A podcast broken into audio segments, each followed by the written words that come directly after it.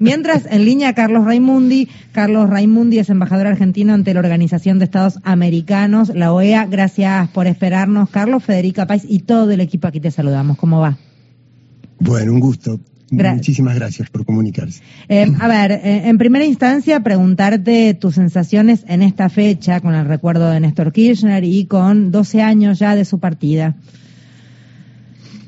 Mira, tengo, tengo dos sensaciones. Yo, yo recuerdo que me invitaron a 6, 7, 8 de la noche aquel día.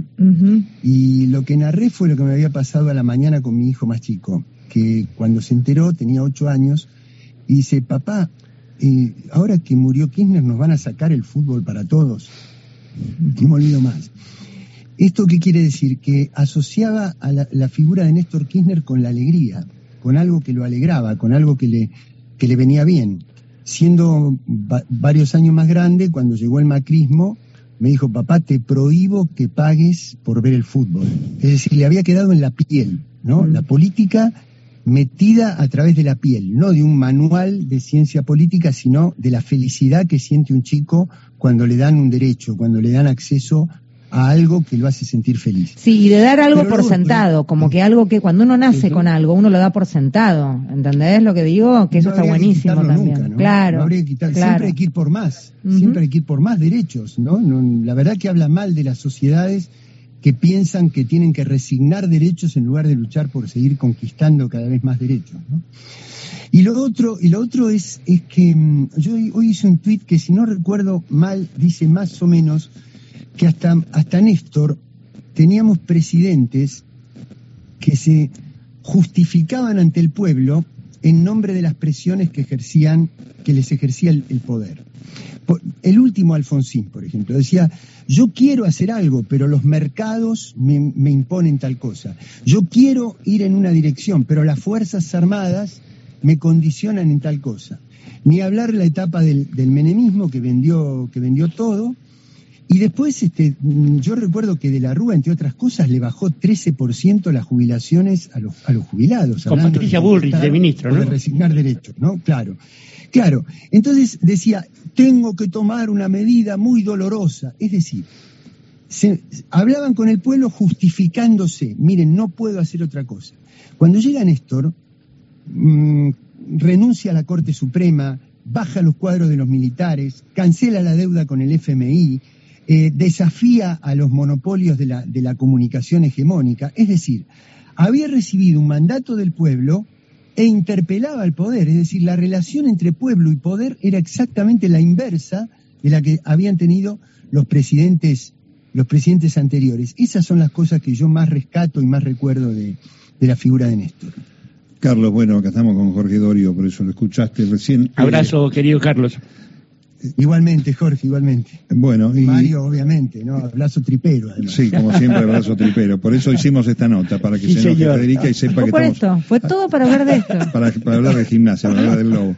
Eh, no, de verdad, hoy hay un, un, documento de la CELAC que es muy importante, que declara que se pida definitivamente eh, que Cuba salga de la lista de países que patrocinan el terrorismo, un anacronismo de la historia que tiene que ver con el bloqueo ¿Esto puede llegar a tener una réplica en la situación actual de la Organización de los Estados Americanos, en ese escenario tan insólito donde estás?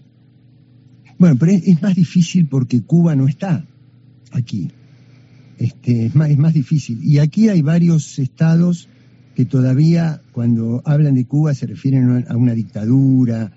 Este, va a ser mucho más difícil, porque la incidencia de, Estados Unidos, que es el responsable mayor del, bloqueo, em, es mayor aquí porque está presente Estados Unidos. En CELAC está Cuba y no está Estados Unidos. Así que no es, no es demasiado comparable. Pero no cabe duda. Lo que pasa, Mario, mira, eh, en junio del año 2021, hace un año y piquito, Naciones Unidas, por 182 votos, 182 tomó una resolución diciendo hay que levantar el bloqueo de Cuba. Hubo dos votos en contra, Estados Unidos e Israel. Hubo tres abstenciones, el Brasil de Bolsonaro, la Colombia de Iván Duque barra Uribe en ese momento y Ucrania, sugestivamente. no se levantó. Entonces, ¿dónde está el respeto? ¿Dónde está el respeto por el derecho internacional, por las resoluciones internacionales? Es, es, tremendo el doble estándar que hay, la burla que hay al derecho internacional. Este, ¿no? el, poderoso impone sus reglas y, no, las, y no las cumple para sí mismo.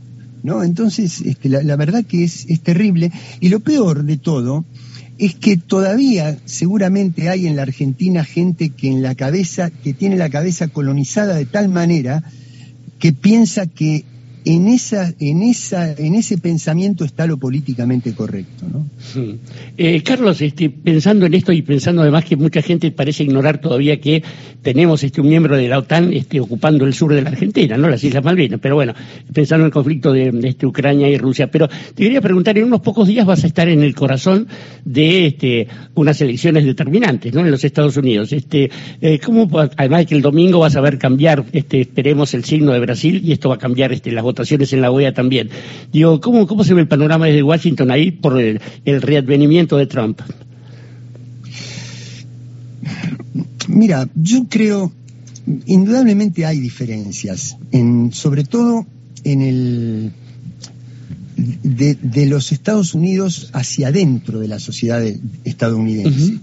Es decir, la, etapa, de, a mí me tocó llegar aquí con Trump todavía presidente en el año 2020. Sí y indudablemente la sociedad estaba mucho más crispada, estaba el, estaba mm, recién había sucedido el asesinato de, Floyd, em, había, había un clima que la elección de Biden, tengo que reconocer que provocó una, una, un alivio, atemperó los estados de ánimo. sí, también viviste la jornada de la toma del Capitolio, ¿no? También estaba acá, sí, sí, sí, por supuesto.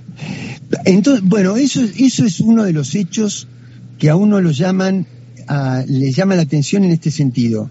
De decir, ¿quién está en condiciones de constituirse en mesa examinadora de la democracia? ¿Quién está en condiciones de decir, en mi país hay una democracia perfecta cuando teníamos a la persona que había sido presidenta hasta ese momento, que era Trump, eh, acusando de fraude a su propio sistema electoral, ¿no? Pero eso sí, eso hacia adentro está permitido. Pero hacia afuera hay que intervenir en los países que tienen elecciones que a las grandes potencias no, no les gustan. Pero, pero, vamos hacia la política exterior de los Estados Unidos, no hay un cambio. Claro, es cierto. yo no he visto un cambio, un cambio grande, porque eh, mm, digo, yo no quiero idealizar a los, a los mandatos demócratas y satanizar a los mandatos republicanos. Son los, que, son los que lanzaron la guerra de Vietnam, los demócratas, después de todo, los que tiraron la bomba atómica también. Este. Pero Jorge, Jorge, por eso, pero escúchame, golpes, golpes de Estado en nuestra región, para ir más cerca en el tiempo y en el espacio. El golpe de Lugo, el golpe de Dilma, los intentos de golpes a Correa, a Evo, el golpe de Honduras, que fue el golpe, el globo de ensayo de los golpes institucionales, de los golpes blandos, fueron bajo el mandato de Obama. Sí, claro. Otro premio Nobel de la Paz también. Este. Ahora, la política exterior obra milagros porque puede transformar a Maduro en el primer ministro sueco, por ejemplo, por, falta de petróleo. estaba pensando en eso, en los cambios, eh, uno de los rotundos es ¿y cómo cambió la realidad de Venezuela de repente, chicos? No es mágico. es tremendo. Es, es, una papelón. Es, un papelón. Eh, Carlos Perdón, es quien está hablando, embajador argentino ante la Organización de Estados Americanos. Carlos, quería preguntarte por último, eh, eh ¿Cuál es tu rol hoy por hoy representando a Argentina ante la OEA? ¿Cuáles son los, los, los objetivos como embajador argentino en ese espacio? Mira, los objetivos son los de siempre, es tratar de ser soberanos, es tratar de que, de que nos respeten.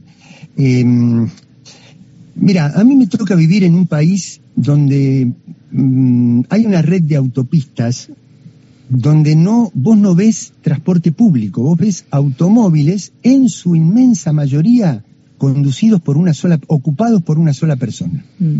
Vos te, das una idea en, un mundo que está enfrentándose a la escasez de, hidrocarburos, eh, a la contaminación, etcétera, lo que implica eso, bueno, para poder lograr mantener ese, ese nivel de consumo de energía, hay que hacer guerras. Hay que hacer guerras, hay que ocupar bases, hay que tener bases militares. Y a nosotros nos puede pasar lo mismo con el litio, con la Amazonia, con el agua potable y todo eso. Entonces, si vos me preguntás qué, cuál es el centro de gravedad de mi función acá, es tratar de que no nos suceda eso. Es tratar de que quienes tratan de dominar para apropiarse de nuestros recursos, y no estoy hablando de un país, eh, estoy hablando de grandes conglomerados privados que trascienden un país, que quienes intentan eso nos permitan ser soberanos y administrar nuestros recursos. Espera, una, una última cosa. Hay aumento de precios internacionales de cosas que nosotros tenemos. ¿Por qué no disfrutamos ese aumento de precios internacionales? Porque la renta se la apropian los monopolios y no el pueblo. Defender esos intereses es el centro de lo que yo creo que tengo que hacer aquí. Ojalá, ojalá se pueda, ojalá se pueda, Carlos, porque sí, estamos de acuerdo y no podía menos que al escucharte pensar en nuestra Patagonia y cuántas hectáreas en manos de eh, extranjeros eh, y de repente demonizar a un pueblo que a lo mejor pelea por eh, poder ocupar esas tierras que ancestralmente fueron suyas. Nada, uno no puede evitar pensar en un montón de lugares que en nuestro país suceden y que suenan injustos. Totalmente de acuerdo, Federica, no tengo nada que agregar a eso que Muchísimas gracias, un placer. Abrazo grande, Carlos. Igualmente, igualmente, igualmente, un abrazo. Carlos Raimundi es quien hablaba, embajador argentino ante la Organización de Estados Americanos, la OEA.